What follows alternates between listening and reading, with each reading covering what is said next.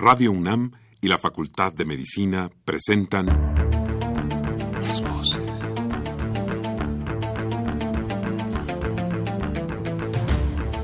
Voces. Las voces.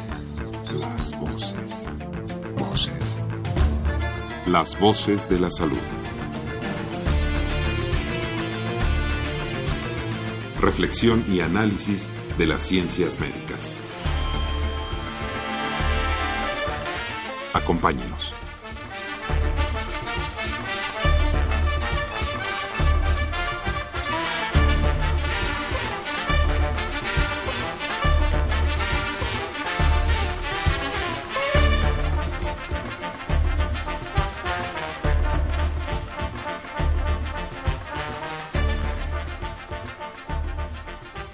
Muy buenas tardes tengan todos ustedes, señoras y señores. La Facultad de Medicina de la Universidad Nacional Autónoma de México y Radio UNAM les dan la más cordial bienvenida a su programa Las Voces de la Salud. Soy Alejandro Godoy, el día de hoy para hablar de un tema muy interesante, muy novedoso, cuidados paliativos. Y para ello se encuentra con nosotros esta tarde la doctora Nayeli Guillén, quien es médico egresado de la Facultad de Medicina de la Universidad Nacional Autónoma de México, realizó una especialidad en anestesiología en la Universidad de Monterrey, además una subespecialidad en medicina del dolor y paliativa en el Hospital General de México, donde labora actualmente. También trabaja en el Instituto Mexicano del Seguro Social como anestesióloga. Es profesora de pregrado en la materia de algología y posgrado en cuidados paliativos en la propia Universidad Nacional Autónoma de México. Y justo este año terminó la maestría en Administración de Sistemas de Salud en la Universidad Nacional Autónoma de México. Y hoy le doy la bienvenida y le digo, ¿cómo está usted, doctora? Bien, muchas gracias. Muy buenas tardes. Es usted muy bienvenida para tratar este tema que yo considero interesante, importante, para darle la información a nuestros radioescuchas. Y quisiera comenzar desde el principio, porque cuidados paliativos eh, parecería ser como algo ajeno a las enfermedades, cuando en realidad eh, vamos a ver durante este programa que está muy cercano a ellas. ¿Nos podría platicar cuál es el origen de, de este término, cuidados paliativos, doctora, por favor? Claro, muchas gracias primero por la invitación. Y bueno, justamente como lo menciona, cuidados paliativos no, no es ajeno, es parte de la enfermedad. Eh, el término como tal se especifica los cuidados que se le dan a cualquier paciente que tiene una enfermedad que puede ser potencialmente mortal. Es decir, en muchas ocasiones se piensa que solamente son pacientes terminales. El término de precisamente terminalidad va a variar dependiendo de los países de donde nosotros lo, lo toquemos. En el caso de México hablamos de un aproximado de seis meses. No siempre los pacientes que son terminales eh, están totalmente en cuidados paliativos. Es importante decirlo, el término se refiere justo a aquellos cuidados que se les dan a los pacientes con una enfermedad eh, que es catastrófica, no necesariamente siendo terminales, que creo que sí es un punto como muy, muy importante de destacar. Muy bien, ahora eh, sabemos el origen de la palabra paliar, que significa cuidar, proteger, poner algo que cuida y que protege para un futuro estaría en lo correcto esta definición. Sí, de hecho nosotros nos encargamos más que nada del bienestar del paciente. Eh, sí son cuidados, pero sobre todo enfocados a mejorar la calidad de vida.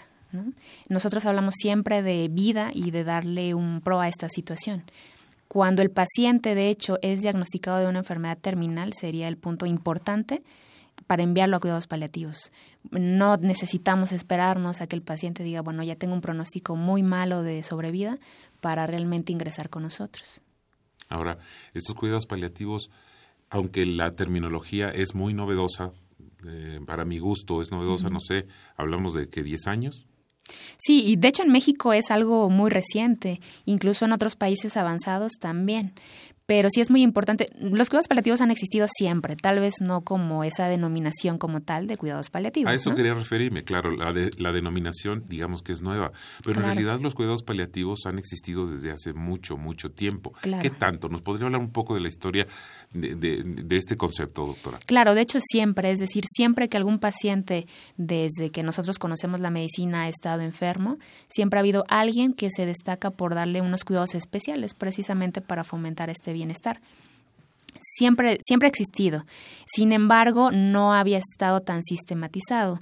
Hay por ahí algunos indicios, sobre todo en Europa, que nos mencionan de los eh, cuidados que se empezaron a dar, sobre todo en pacientes con alguna enfermedad oncológica, por ejemplo.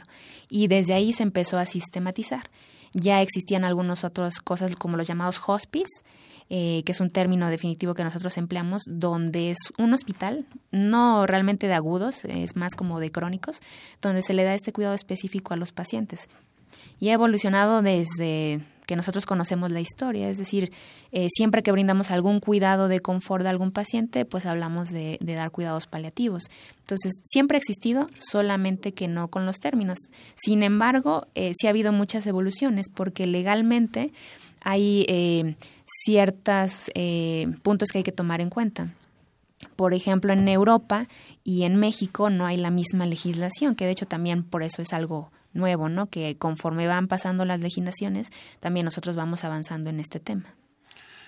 Eh, tengo entendido, en la Edad Media ya existía eh, de alguna forma una, una terminología eh, de el bien morir, lo que significa el bien morir, es decir, alguien que ya sabía que iba a morir, incluso manifestaba, bien, pues yo manifiesto, ya me voy a morir, y casi hacía una manifestación pública, y las muertes eran de alguna manera en público porque ya se sabía eh, que estaba muy, muy mal esta persona. Además, estamos hablando de que la sobrevida era realmente muy corta, hablamos de 30 años, quizás un poco más, y, y, se, y se conocía esto, y de alguna manera eh, la comunidad, la sociedad, arropaba a la persona que iba a morir, porque ya sabía que, y entonces se convertía en cierto acontecimiento. Eh, ¿Qué nos puede comentar al respecto? Desde, desde entonces ya eran cuidados paliativos. Realmente no necesita estar, es decir, la rama de la medicina es como tal medicina paliativa, pero realmente no necesariamente un médico tiene que otorgar los cuidados paliativos. Desde esa época, como usted bien lo dice, se preparaba, ¿no? Culturalmente sí tiene como mucho peso o mucha importancia. Va a depender como de la cultura o de la época en que nosotros eh, hablemos los cuidados que se le daban, en este caso, al enfermo pero siempre ha estado, ha estado realmente presente. Ahora, por ejemplo, en, yo comentaba en los mayas, la situación era diferente. Eh, a veces en las culturas pensamos que mm, el término de la vida es solamente una etapa y en otras culturas pensamos que es el fin de una etapa. Entonces, culturalmente hablamos de muchas cosas diferentes que son muy buenas, claro, que de hecho en el contexto de México, este, con la misma evolución que ha tenido desde la llegada de los españoles, este, la adopción de nuevas culturas, de nuevas religiones, está muy implicado también en esto en los cuidados paliativos. Porque los cuidados paliativos habla de una integración total del paciente. Entonces hablamos que tomamos en cuenta su cultura, su religión, la espiritualidad, este, cómo está el entorno social, por ejemplo, en este momento. Eh, no es lo mismo que a lo mejor hace algunos años, donde la posición eh, económica era diferente, la situación social, eh, todo esto que estamos viviendo actualmente es muy importante para nosotros, porque de eso va a depender también el bienestar del paciente. Efectivamente.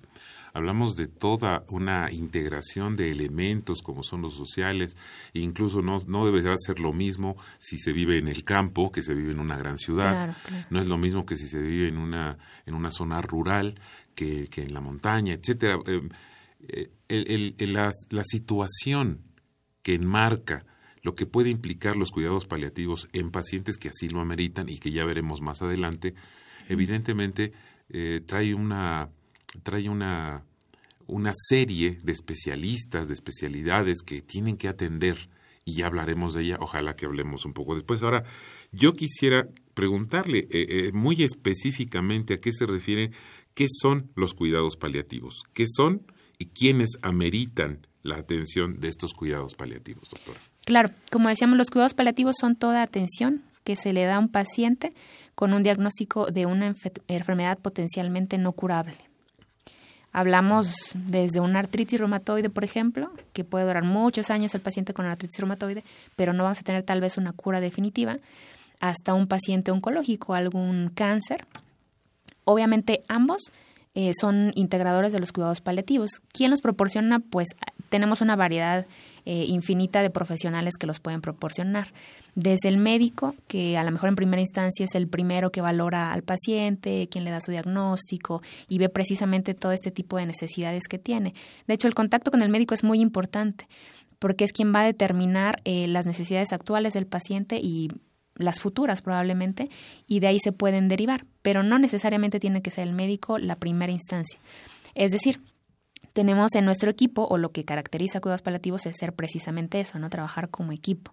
Entonces puede ser que al paciente lo vea el nutriólogo y que hable de algunas características del tipo de dieta que debe llevar, cuándo la debe llevar, cómo la debe llevar, y no solamente al paciente. Cuidados paliativos está enfocado hacia el paciente y su familiar o su cuidador que eso es algo muy importante. Todas las ramas de la medicina eh, engloban, pero nosotros en cuidados paliativos hacemos mucho énfasis hacia el cuidador, porque incluso a veces cuando nos llega el paciente, el paciente ya no tiene las características ni siquiera para poder comunicarse con nosotros.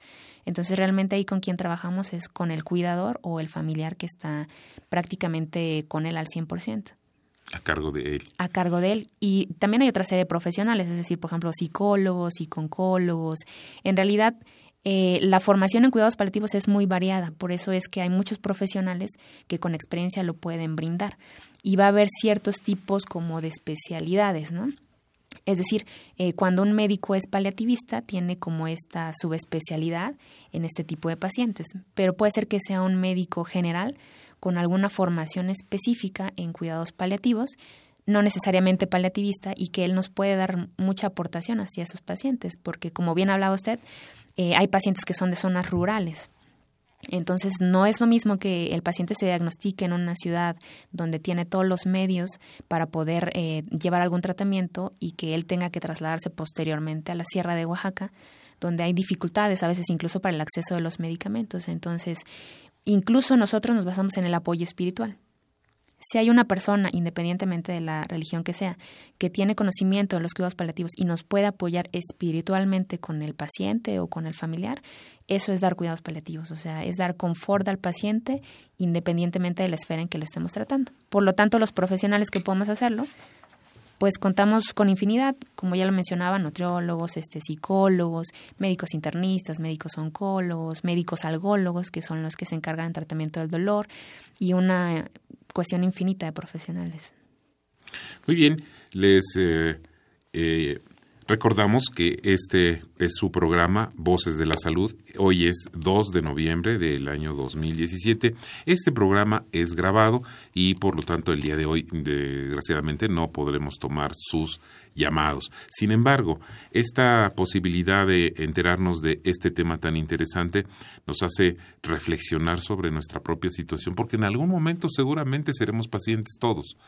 Eh, no podemos negar la posibilidad de que todos en algún momento vamos a, morir y, y, la cercanía o la proximidad o la lejanía a la muerte pues nos hace finalmente reflexionar, sobre todo en estos días, qué significa eh, llegar al término de una vida que seguramente todos quisiéramos prolongar un poco más o quisiéramos aprovechar quizás un poco más. Pero hoy en día este tema me parece muy importante, ya que las enfermedades que necesitan estos cuidados podemos eh, especificarlas un poco más quizás, doctora. ¿Qué enfermedades?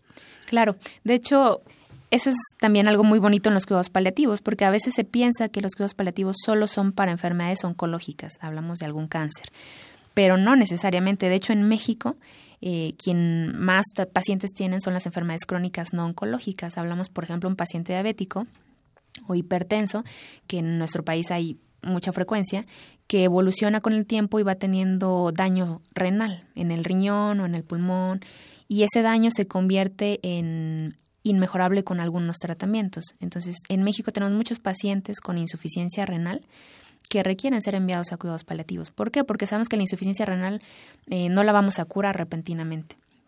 Y esto va a ser un proceso, ¿no? Dependiendo también de cómo avance la enfermedad. Pero como en México tenemos muchos pacientes crónicos con este dato, la insuficiencia renal eh, o la insuficiencia cardíaca, por ejemplo, también son pacientes o son diagnósticos que pueden llegar con nosotros. No necesariamente hablamos de un paciente oncológico. Las enfermedades que ya he mencionado, por ejemplo, la artritis reumatoide, incluso algunos grados de lupus eritematoso sistémico. Ahora también vemos, por ejemplo, las demencias. Eh, antes la demencia se le consideraba un tipo de enfermedad diferente y a veces se aislaba el paciente. Ahora sabemos que una demencia no necesariamente tiene que empezar con ciertas características y también los pacientes con demencia, que hay diferentes grados de esta, integran con nosotros en, en cuidados paliativos. realmente cualquier enfermedad que sea progresiva e incurable tendría que integrarse a los cuidados paliativos. Y siempre lo que me parece como muy importante recalcar es, incluso yo diría que desde la probabilidad de tenerla. Como usted bien decía, pues desde que nacemos tenemos 100% de probabilidades de morir, ¿no? Entonces, es una certeza. Claro, es una certeza. Entonces, desde que nacemos nosotros deberíamos fomentar como este tipo de, pensamiento, eh, no contrario a lo que hay en culturas o en algunas religiones, sino precisamente junto con ello, ¿no? La espiritualidad para nosotros es algo muy importante. Incluso hay estudios donde destacan que personas que se encuentran ya en estadios terminales y que tienen mucho apoyo espiritual o que tienen alguna creencia o alguna fe, el pronóstico es bueno, es decir, ellos espiritualmente se van a sentir mucho mejor y el dolor y el sufrimiento, que son cosas diferentes, eh, no siempre este, nos obscurecen todo el panorama, ¿no? Entonces, realmente todas las enfermedades que tengamos de este tipo deberían integrarse a cuidados paliativos desde la probabilidad de tenerlas. Por eso es de que, pues si somos niños y vamos creciendo y, y tenemos como esta idea de qué son los cuidados paliativos, no nos espantaría llegar a un servicio de cuidados paliativos, que a veces es lo que nos pasa con los pacientes, ¿no? Que nos dicen, chin, ya nos mandaron a cuidados paliativos, este, creo que ya estoy muy mal, ¿no? Y no necesariamente, o sea, hay pacientes que vemos que sí el seguimiento es corto porque la vida se nos acorta un poco, pero tenemos pacientes que hemos seguido años, ¿no? Que tienen una insuficiencia renal y por alguna causa no están siendo dializados o hemodializados y es decir, la enfermedad va a seguir progresando y nosotros la seguimos viendo años, o sea, no importando este el pronóstico de la enfermedad. Entonces, no necesariamente cuando ingresas a cuidados paliativos quiere decir que ya estás como con un mal pronóstico hacia la vida. Qué bueno que hace esa aclaración, porque sería, sería como muy sencillo pensar que cuando alguien le dice, bueno, es que sería muy bueno que ya pase a cuidados paliativos, implica inmediatamente, ah, bueno, me voy a, me voy a la sala de agonía o me voy al, al al, departamento de agonías porque ya me toca morirme entonces y entonces la angustia que puede generar esto en un paciente es, terrible. Y es justamente la idea de lo contrario. Es, justamente quitar el, sol, el dolor el sufrimiento en la medida de las posibilidades que se logra que se pueda lograr esto cierto sí incluso eh, en algunos lugares como el término cuidados paliativos está muy marcado incluso le llamamos nosotros cuidados de confort porque nos da un panorama, incluso el cambiar una sola palabra nos cambia completamente a veces el pensamiento, ¿no? Porque si decimos, vamos a enviarlo a que le den cuidados de confort, decimos, no, pues claro, todo el mundo quiere un bienestar, ¿no? Y al decir enviamos a cuidados paliativos, pasa eso. Entonces, no, cuidados paliativos es confort siempre. Puede ser que el paciente hoy le estén diciendo, ¿sabes qué? Probablemente tu riñón ya no funcione y probablemente necesitamos hacer un tratamiento crónico y esto no se va a quitar pero vamos a enviarte eh, con los cuidados paliativos o de confort o de soporte, que eso significa que nosotros tendremos que verificar en qué etapa está el paciente de esa enfermedad para darle los cuidados necesarios. Es por eso la importancia del envío temprano y también de la valoración por el personal como que tiene experiencia en esta área, porque a lo mejor llegando hacia otro tipo de personal no sabemos qué, cuidados tenemos que darle al paciente. Y con nosotros pues sabemos estadificarlo, no es lo mismo un paciente que probablemente tenga un cáncer, que a veces el diagnóstico de un cáncer puede ser muy largo, ¿no? Eh, y a veces el paciente empieza con datos que no pareciera que tiene esa enfermedad y al final resulta que era eso pero incluso yo creo que en la probabilidad de tenerla, los cuidados paliativos nos ayudan. Porque estamos hablando que vamos cuidamos todas las esferas del ser humano, ¿no? Entonces, si estamos hablando de un apoyo espiritual, claro que cuando a ti te dicen probablemente puedas tener enfermedad, pues automáticamente es un duelo, o sea, estás perdiendo tu salud, ¿no? Y desde ahí los cuidados paliativos apoyan y te dicen, bueno, es un probable y estamos aquí y ahora y empezamos con lo que tenemos aquí y ahora. Entonces, sí es algo muy, muy importante el darle énfasis a que siempre estamos como disponibles para mejorar el bienestar independientemente de si ya esté confirmada la enfermedad, si sea un probablemente sí, probablemente no, porque estamos hablando de un riesgo y que ese riesgo ya nos modificó absolutamente al paciente, a su familia, porque obviamente se modifican incluso los ingresos, los horarios, ¿no? Este cambia toda la dinámica familiar completamente en algunas enfermedades catastróficas y que nosotros nos encargamos incluso de tratar de hacer ese cambio un poquito menos fuerte o que lo sobrelleve el paciente y la familia de una manera mucho más cálida. Bien, yo quisiera poner un ejemplo. Me estoy imaginando un panorama. Eh, yo me quisiera poner en este momento como un paciente. Yo soy un paciente que es diagnosticado con una enfermedad terminal, pero una terminal que no implica semanas o meses, sino, digamos, una insuficiencia cardíaca que se ha venido gestando en muchos años de quizás mm, malos hábitos y que lentamente se va acumulando una enfermedad que es crónica y que es mortal. Cuando sucede esto y dan la noticia, pues usted tiene una enfermedad de, en estas condiciones y yo pregunto, bueno, pero ¿qué es esto? Bueno, pues es una enfermedad terminal y, y, la pregunta es, ¿cuánto tiempo me queda para estar bien? Claro. Cuando viene la noticia, porque tengo derecho a que me digan un estimado, si es que lo conocen, si es que lo conocen los médicos, con análisis, con estudios, etcétera. Me adelanto a todo eso. Y me dicen, tiene usted tal tiempo aproximado de vida.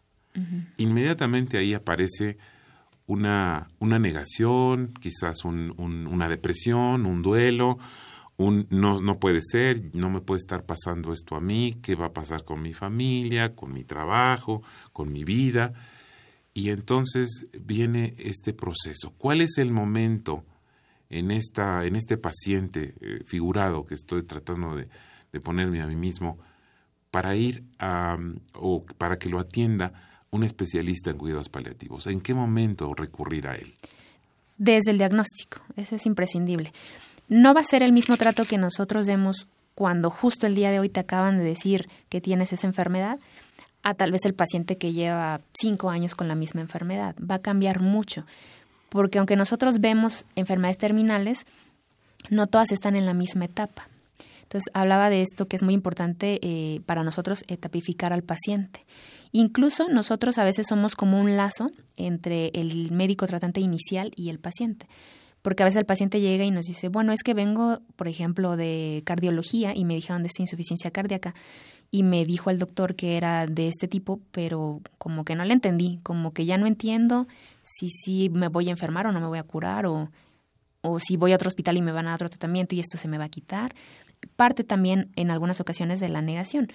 Pero lo que nosotros hacemos desde el primer momento eh, es tratar este síntoma del paciente. Incluso la negación puede ser algo con lo que nosotros ya trabajemos. Porque también a veces se piensa que el paciente debe ser enviado hasta que tiene un síntoma. Es decir, hoy me diagnostican una insuficiencia cardíaca, pero probablemente yo me puedo sentir bien, puedo ir a mi trabajo, puedo regresar, ir por mis hijos, hacer mis actividades que aparentemente sean cotidianas y no me provoca como mayor cambio en mis actividades diarias. Sin embargo, algún paciente que ya tenga una insuficiencia cardíaca más avanzada y que empiece con dificultad respiratoria, que ya no pueda respirar, que me agacho y ya no respiro, ahí sí envían al paciente. Entonces, no necesariamente debe haber un síntoma físico o detectable para ser enviado. Y nosotros trabajamos mucho de la mano con explicar al paciente. Entonces, si hoy me diagnostican y hoy me envían, es un buen momento para empezar a tratar de hablar qué es la enfermedad, sacar mis dudas, porque a veces es lo que yo les digo a mis pacientes, mientras más conocimiento tengas, eh, los miedos van a estar en mucho menor proporción a veces el desconocimiento nos genera un poco más de miedo, ¿no? Y a veces lo manejamos al contrario, este, como no sé esto, pues como dicen, ¿no? El que nada sabe, nada teme o algo así. Pero no, en este caso, si yo sé más de mi enfermedad, pues eso me va a dar mucho más armas para poder contrarrestar lo que pueda pasar en esa enfermedad. Y poder comprenderla y asimilarla en todo caso y pelearse con la enfermedad y con los miedos y con y con todos los demonios que pueda tener uno dentro cuando le dan una noticia de esta naturaleza. Bueno, pues resulta que ya se acabó. No sé, aunque sea en un año, dices, ya se acabó, se va a acabar en un año o en dos. Y cuando ya le ponen una, digamos, un, un reloj, un reloj que va en retroceso, eh, debe ser una angustia terrible y esta angustia puede transmitirse, ya sea dicha o no, cuando el paciente se queda callado y no lo transmite a su familia y de todos modos se van a enterar y sucede todo un cambio en este sentido. Ahí es donde este tipo de información, doctora, nos puede ayudar a toda la población en general a comprender nuestra propia situación para poder atacarla, para poder estar lo mejor posible. No hay necesidad, y así lo entiendo, que este, esta especialidad, esta, estos cuidados paliativos son justamente para tener la mayor calidad de vida posible hasta el último día de nuestra existencia. ¿Por qué sufrir o por qué tener dolor si lo podemos evitar? Claro, claro, término muy importante que mencionó, calidad de vida, ¿no? Calidad de vida es un concepto muy, muy bonito y que va a ser muy individualizado. Es decir, para alguien calidad de vida puede ser realizar sus actividades cotidianas, sentirse útil, ir al trabajo. Para alguien calidad de vida puede ser solamente estar, por ejemplo, sin dolor. Entonces, claro que todas las pérdidas nos producen pues un shock prácticamente. Yo a veces el ejemplo que le pongo a mis pacientes es, bueno, ¿qué pasa cuando tú eh, traías un billete de 500 pesos y de repente te cambias y dices, ¡Eh! ¿dónde quedó el billete? O sea, estás generando una pérdida y son 500 pesos, es decir, es un algo que puede ser totalmente retribuible y que no tendría cierta importancia, ¿no? Pero claro que te duele perder 500 pesos. Entonces, imagínate cuando pierdes la salud o pierdes eh, mucha parte de, tus ahorros o, eh, o de tu familia o por una enfermedad así, pues es totalmente inimaginable. Entonces, son duelos que siempre vamos a pasar porque en la vida, cuando nacemos, eh, estamos teniendo duelos continuamente, es decir, eh, perdemos en nuestra casa tal vez, o perdemos los amigos que fuimos haciendo durante la infancia, o perdemos dinero, o perdemos muchas cosas. Entonces aquí lo importante es que esas pérdidas, que en este caso pudiesen ser como muy catastróficas, tratar de sobrellevarlas y de decir exacto, no necesariamente esa pérdida tiene que ser sufrible. Es decir, a lo mejor perdiste la salud y eso generó dolor, pero nosotros podemos tratar ese dolor para hacer que esta pérdida no se vea magnificada. Hoy, 2 de noviembre del 2017, estamos tratando el tema cuidados paliativos en su programa Voces de la Salud y lo estamos viendo con la doctora Nayeli Guillén, quien nos está haciendo puntualizaciones muy interesantes sobre este tema tan relevante desde mi punto de vista, cuidados paliativos. Doctora Guillén, ¿quiénes proporcionan o van a proporcionar este tipo de cuidados? Ya nos habló de que es multidisciplinario, pero específicamente, eh, ¿quiénes deben estar enterados? ¿Quiénes van a proporcionar la atención? Es el médico, entiendo, por supuesto, eh, pero también me habla de familiares o de cuidadores.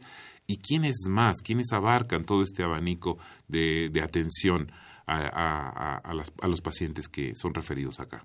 Claro, un punto muy importante son las enfermeras. Es decir, el médico siempre trabaja en equipo, ¿no? Pero las enfermeras son un punto importante porque son quienes nos ayudan directamente con el paciente. Incluso a veces en un cuidado de hospitalización son las que más tiempo pasan con los pacientes, incluso que el médico. Y que se relacionan más con ellos. Claro, claro, porque eh, el simple hecho de ayudarte, por ejemplo, a bañar a un paciente, te crea un lazo muy bueno, muy bonito, ¿no? Eh, no necesariamente tiene que ser un profesional de la salud. Nosotros a lo que nos enfocamos también es que los cuidados paliativos puedan ser proporcionados incluso por los familiares del paciente. Obviamente siempre tiene que haber un médico que lo vigile o que le dé un seguimiento, la enfermera que probablemente le va a enseñar eh, cómo bañarlo, cómo peinarlo, el nutriólogo de cómo poder alimentarlo y todas estas cosas. Pero claro que nosotros también nos enfocamos incluso a enseñar al familiar.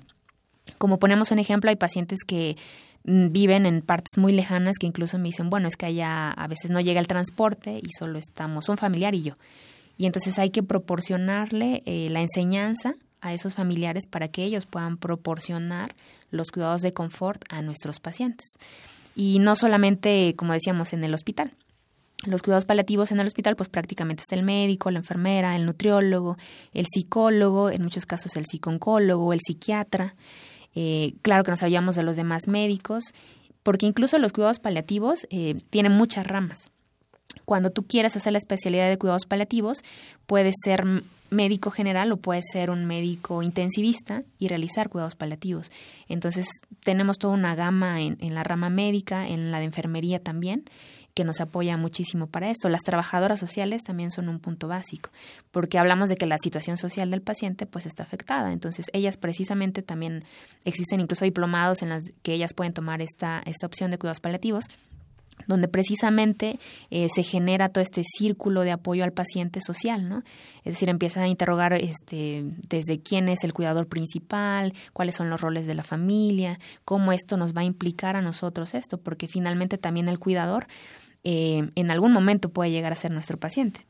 Y entonces tenemos ahí que conservar un cierto equilibrio entre todas estas esferas. Ahora, ¿Cuál es el beneficio? Yo quisiera irme a este punto un poquito bajo su experiencia, más, eh, más interesante, más intenso. ¿Cuál, eh, bajo, bajo este esquema, eh, dada su experiencia, cuáles son los beneficios inmediatos y posteriores que va a tener los cuidados paliativos y cómo se puede acceder finalmente a este tipo de cuidados? Todavía a, mí, con, todo, con toda franqueza se lo digo, no me queda tan claro cómo voy a acudir yo como un paciente a cuidados paliativos. Le quiero suplicar que hagamos una pequeña pausa. Esperaría su respuesta después de esto. ¿Le parece, doctora? Perfecto, gracias. Muchísimas gracias. Adelante, por favor.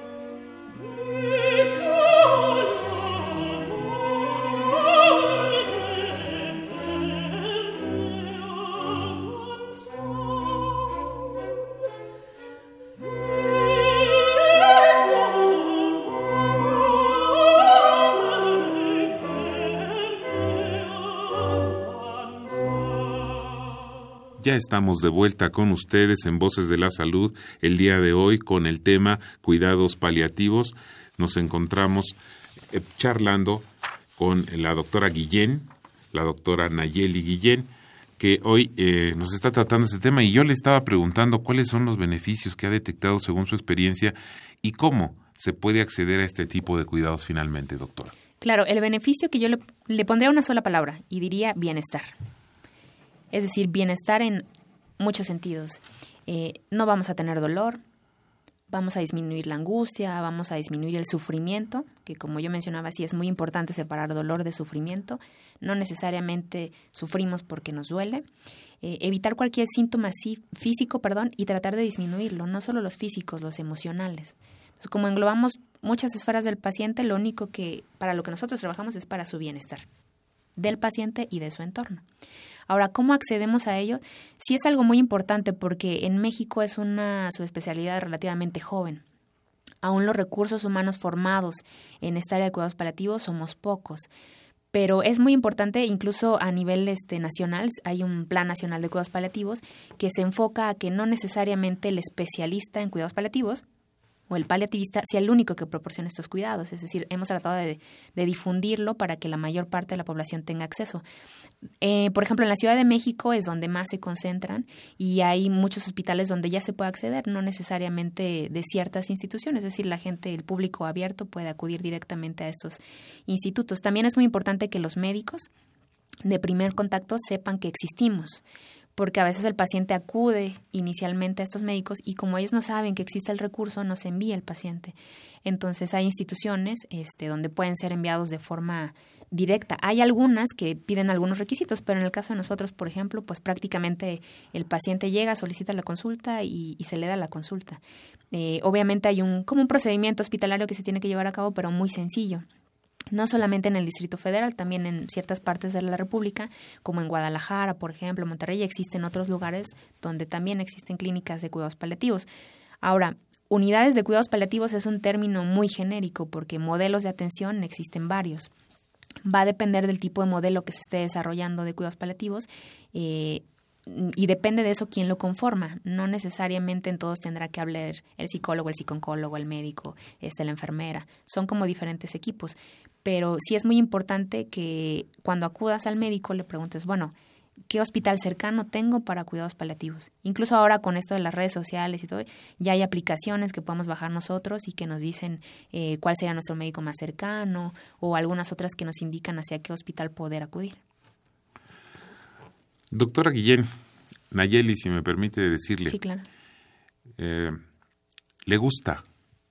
¿Le gusta a usted dar estos cuidados paliativos? ¿Cómo, cómo surge en, en usted después de estudiar medicina, de ser médico, cirujano, después, cómo logra o entiende que le gusta esta especialidad?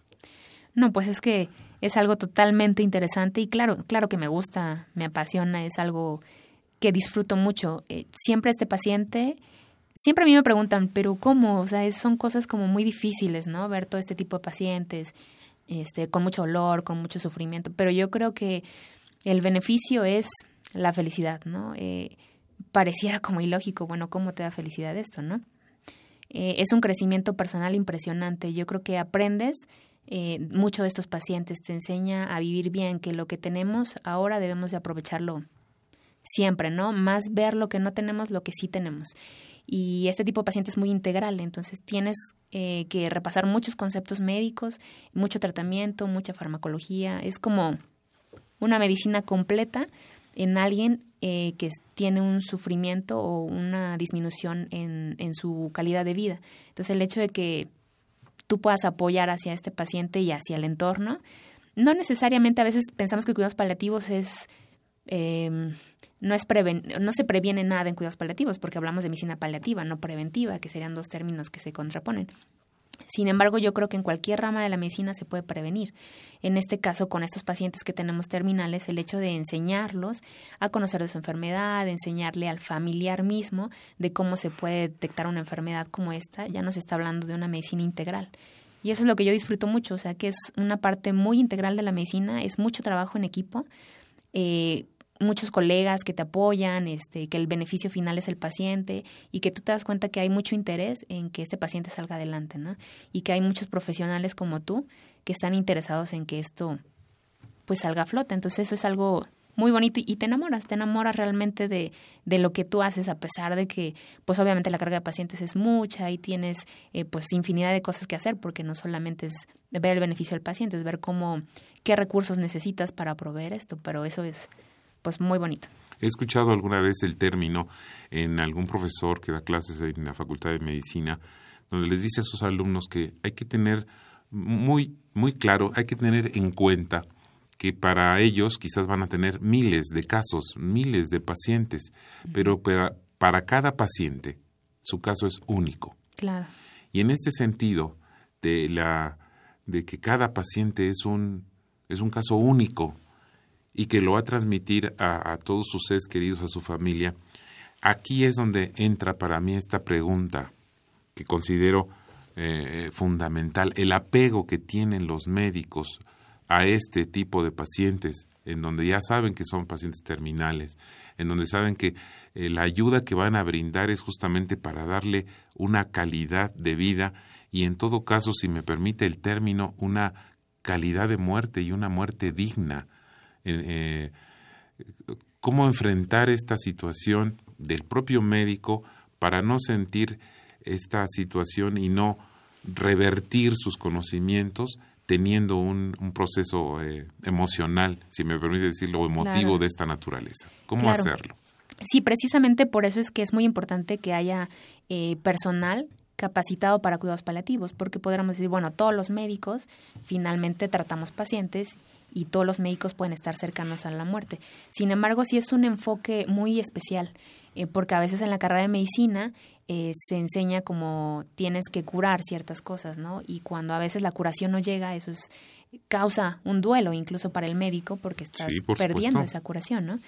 Sin embargo, nosotros, como tratamos de verlo desde otro enfoque, para nosotros el hecho del acompañamiento incluso del paciente, el, a lo mejor no damos un fármaco, a lo mejor no tenemos que dar como tal una receta, pero el hecho de estar ahí y de eso significar algo para el paciente, el hecho de darle cuidados de confort, eh, sí es algo que requiere experiencia obviamente, mm, pero es algo que relativamente se aprende también conforme tú vas viendo a los pacientes. Entonces, sí necesitas ser alguien que tenga un poco de conocimientos en cuidados paliativos para poder enfrentar un poquito este choque de, mm, de vida y término de esta, ¿no? Eh, la palabra incluso muerte, a veces a mí no me gusta usarla tanto porque para algunas pacientes o para algunas personas tiene una connotación diferente, ¿no? Yo también siempre creo que es como un paso más, pero la simple palabra es como decir cáncer, impacta mucho y claro que este impacto debemos de tomarlo en cuenta. Entonces, sí necesitas tú mismo como persona tener medios para prepararte, ¿no? Porque si todo el tiempo estás viendo estas situaciones, pues también tienes como un cierto cansancio. Entonces necesitamos que tú también estés pues tranquilo, sabiendo que tú es, eh, es algo que estás haciendo muy bueno y que también necesitas medios para tú como médico poder sobrellevar esta situación, porque si no, pues hay un colapso de todos lados y eso nos causa una situación de estrés.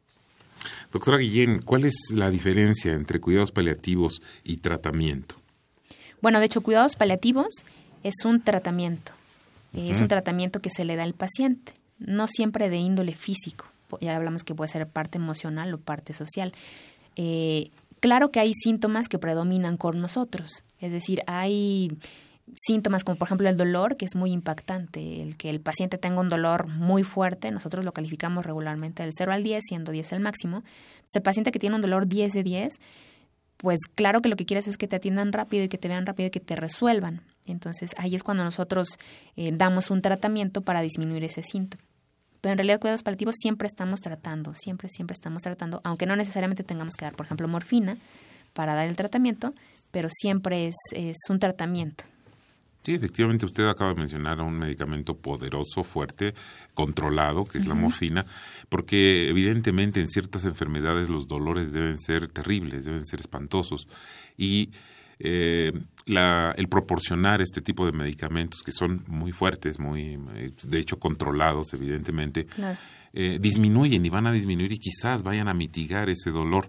Pero también esta, esta situación de el poder, entiendo, brindar, no, no, no, uno no va a la farmacia y compra morfina como si fuera cualquier otro, una aspirina, ¿verdad?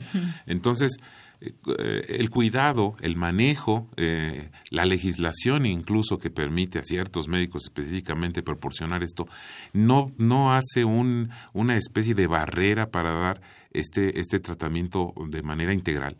Sí, en parte sí.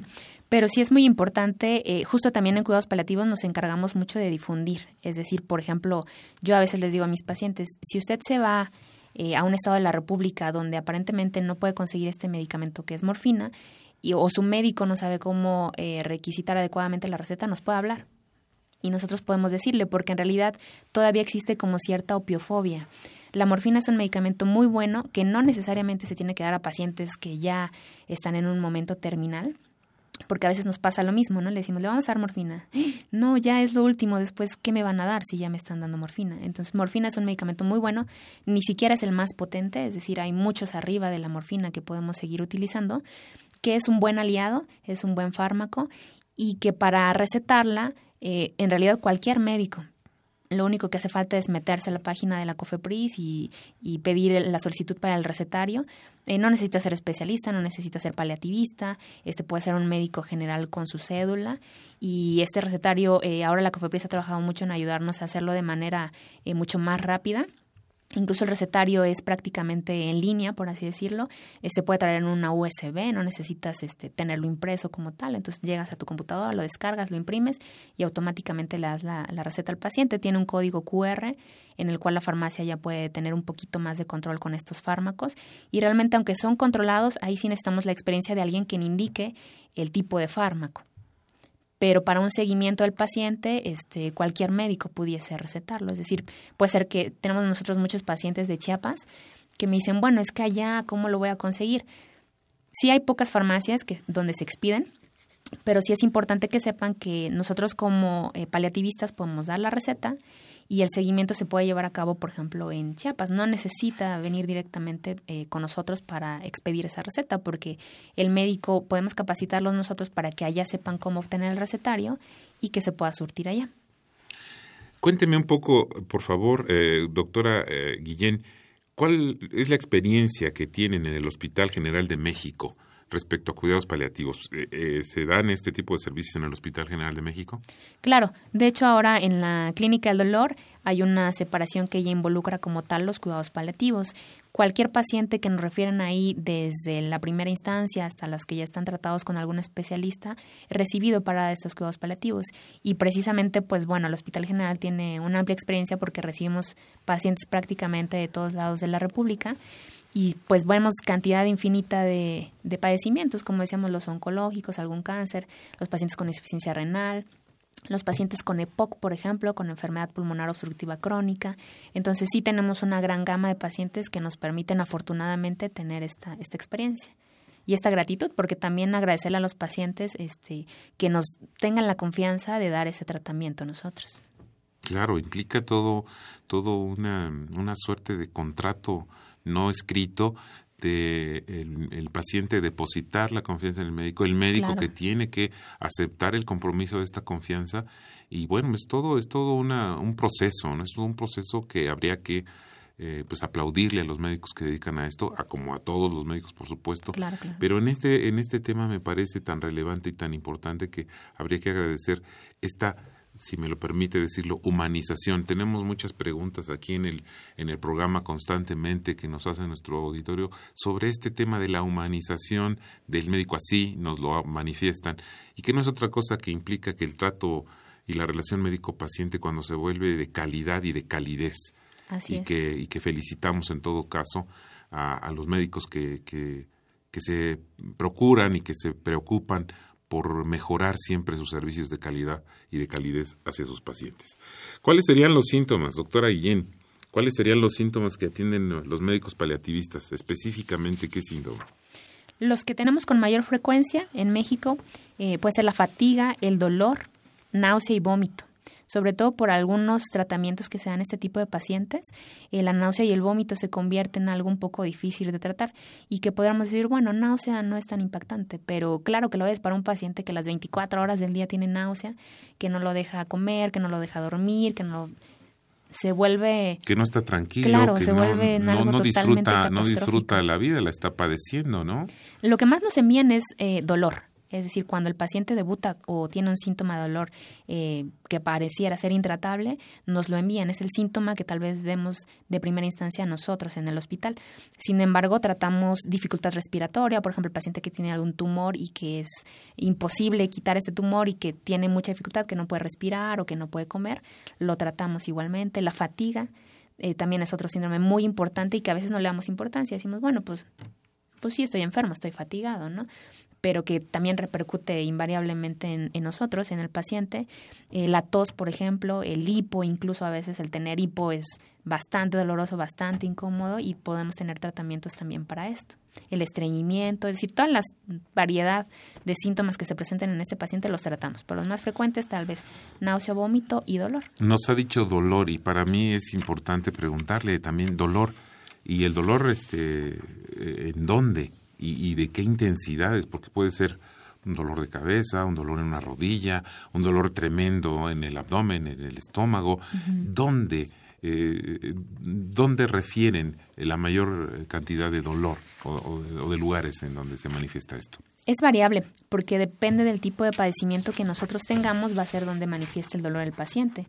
Pero puede tratarse tal vez sí de un simple dolor de cabeza o de un abdominal intensísimo porque a lo mejor hay un tumor en esa parte ahí. Entonces es donde nosotros tomamos eh, o tomamos ayuda, así es, de los medicamentos controlados, que tenemos afortunadamente ahí en México gran variedad, ¿no? Sí todavía estamos un poco limitados a veces porque los costos son un poquito difíciles para el paciente, pero siempre tratamos de darle, precisamente son cuidados paliativos, ¿no? Darle lo mejor o el tratamiento más eficaz y más eficiente al paciente viendo precisamente que se cuadre con sus capacidades este, sociales, que lo pueda conseguir, que sea accesible. Sobre todo trabajamos mucho nosotros en el acceso, que tengan un buen acceso al tratamiento. Entonces, sí, el dolor es uno de los más impactantes porque nos produce situaciones de urgencia y que muchas veces es muy importante capacitar a los familiares y al paciente sobre qué datos clínicos eh, nos hacen acudir al servicio de urgencias, eh, porque el servicio de urgencias eh, probablemente no tenga todos los instrumentos necesarios para tratar estos tipos de dolores. sobre todo cuando el paciente ya está usando fármacos donde son de un control mm, mucho más alto, ¿no? Entonces es muy importante indicar al paciente, bueno, eh, a lo mejor su dolor el dolor es muy engañoso. Hoy puede estar en cero, o sea, controlado, y mañana puede estar en 10 en un grito, ¿no? Siempre es importante eh, decirle al paciente, bueno, tenemos estas opciones de tratamiento para que se pueda controlar de cierta forma el dolor y no sea como una emergencia como tal o, debute de esa forma. Comprendo. Ahora, bajo eh, su experiencia, en su experiencia, ¿cuál sería el, eh, el proceso, el destino de esta especialidad tan interesante en nuestro país en relación a otros países. Ya nos había mencionado alguna, alguna situación que por justamente la idiosincrasia, nuestra cultura, es específico o es muy especializado el tipo de, de, enfoque que se le da a esta especialidad. Pero ¿qué nos puede platicar al respecto? Sí, no, de hecho ahora en México lo que queremos hacer es prácticamente difundirlo mucho más. Si lo hacemos muy especializado, probablemente para la cantidad de población que tenemos, el número de médicos, incluso médicos eh, generales por mexicano, pues nos queda corto. Entonces el médico de paliativista mucho más corto nos va a quedar. Entonces tratamos de generalizarlo, es decir, si es una especialidad que va a ir creciendo y mucho más porque con el cambio que tenemos actualmente en la pirámide poblacional, el tipo de enfermedades que tenemos, ya los, eh, los hospitales se nos están convirtiendo en pacientes con enfermedades crónicas, ¿no? Ya son hospitales crónicos, ya no son de agudos. Entonces, obviamente esto cada vez va a ir creciendo mucho más. Por eso es que ahora se le está dando como este ímpetu de que se pueda extender la mayor parte del tema, conocerlo, saber a qué se refiere y cómo nos podemos acercar a ello, para que no necesariamente sea tan especializado y se quede en algunas ciudades, como por ejemplo, no sé, eh, Ciudad de México, Guadalajara, Monterrey, sino tratar de expandirlo y que esto llegue, no importa si tú vives en una zona rural o en una ciudad, que tengas un acceso hacia este tipo de cuidados. Justamente nos estaba platicando hace un rato eh, cómo entrenar, cómo darle, darle toda la información al cuidador o al familiar para proporcionar estos cuidados paliativos cuando sucede este caso. ¿Cómo, cómo es este entrenamiento? Y, finalmente yo le preguntaría, pues es que se pueden proporcionar cuidados paliativos a domicilio, quien los va a proporcionar justamente es la persona que va a estar atendiendo a este paciente, ¿no? ¿Cómo claro, es esto? Claro, porque sobre todo este tipo de pacientes a veces ya no se pueden transportar tan fácilmente. Hay pacientes que están completamente acostados o que tienen que estar en una camilla. Entonces el hecho de trasladarlo desde su casa, aunque sea un lugar kilométricamente cercano al hospital, pues implica un desgaste importante, no solo económico, sino físico, quién lo va a llevar, este va a tener dolor cuando lo traslademos. Entonces, no necesariamente los cuidados paliativos se proporcionan en una entidad hospitalaria, pueden ser en domicilio ya sea que este personal médico acuda al domicilio o que se capacite al familiar. Incluso hay familiares que son muy expertos en esto y que a mí me ha tocado que nos llegan a decir, bueno, la verdad es que me he convertido en la mejor enfermera, ¿no? En el mejor enfermero. Porque nosotros tratamos de explicarles precisamente para no generar estas sensaciones de angustia de qué hago si mi paciente empieza a convulsionar, qué hago si mi paciente empieza a sangrar, qué hago si mi paciente tiene mucho dolor porque a veces ellos corren con la angustia de me pasa esto, llego al hospital o a algún área de urgencias y me dicen, no, pues es que ya no hay nada que hacer, ¿no? Y nosotros queremos quitar ese ya no hay nada que hacer porque precisamente es donde entramos nosotros a hacer. Entonces es muy importante capacitar al familiar o algún cuidador que tenga el paciente para que en su domicilio se le puedan dar esos cuidados. Muchas veces el paciente a nosotros nos dice, bueno, este, yo sé que este momento final se está acercando y quiero estar en mi domicilio, quiero estar ahí tranquilo, porque ahí es donde me siento seguro, ¿no? Y eso es muy importante para nosotros. Entonces, si el paciente decide en algún momento eh, tener el término de su vida en domicilio, se pueden dar los cuidados paliativos sin mayor problema, claro, con la preparación especial y viendo que tengamos las herramientas necesarias, pero sin mayor problema se pueden dar los cuidados paliativos en domicilio. Qué importante lo que acaba de mencionar y, se me ocurre esta reflexión y, también es una pregunta implícita. ¿Qué tanto interviene el paciente en las decisiones que va a tomar el médico? Se vuelve un equipo, el médico y el paciente, para tomar ciertas decisiones, incluso del medicamento que quiere o no tomar, de, de los cuidados que quiere o no tomar en un momento que seguramente debe ser complicado, conflictivo. Hay dolor, hay estrés, hay depresión, hay una finalmente aceptación de que el camino terminó.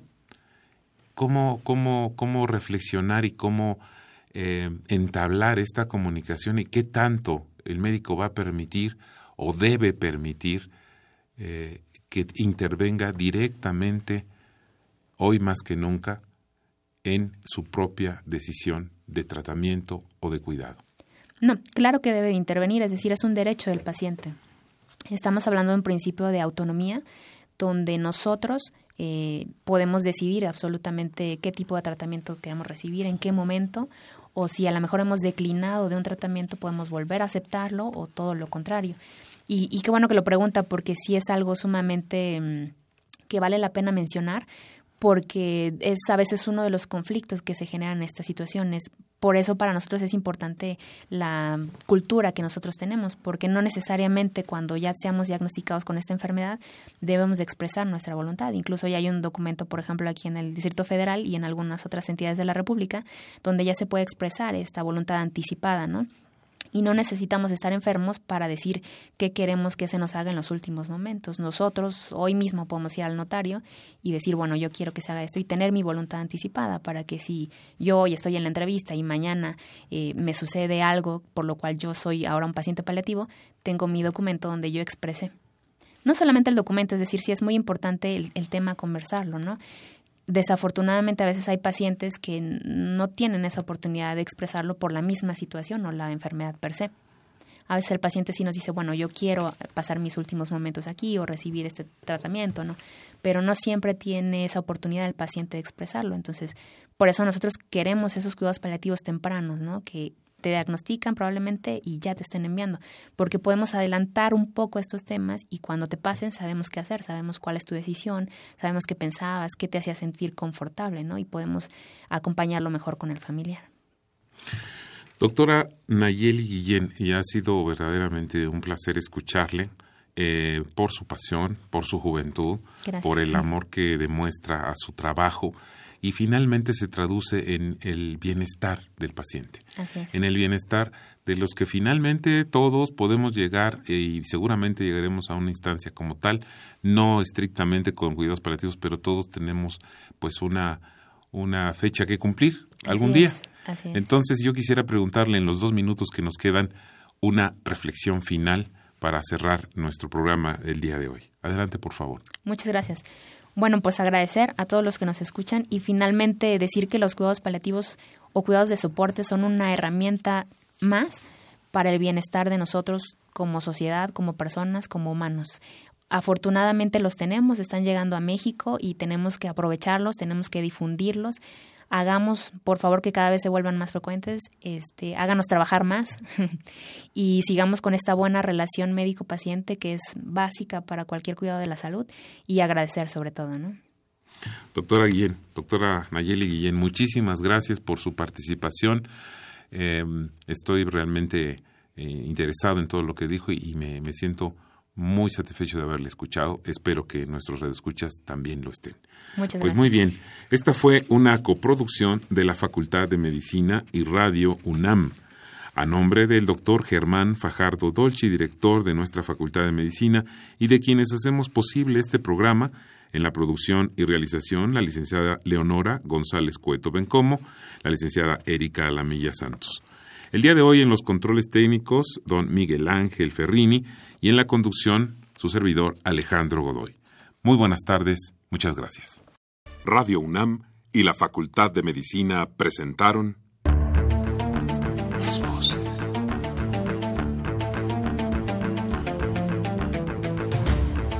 Voces. Las voces. Las voces. Voces. Las voces de la salud. Reflexión y análisis de las ciencias médicas.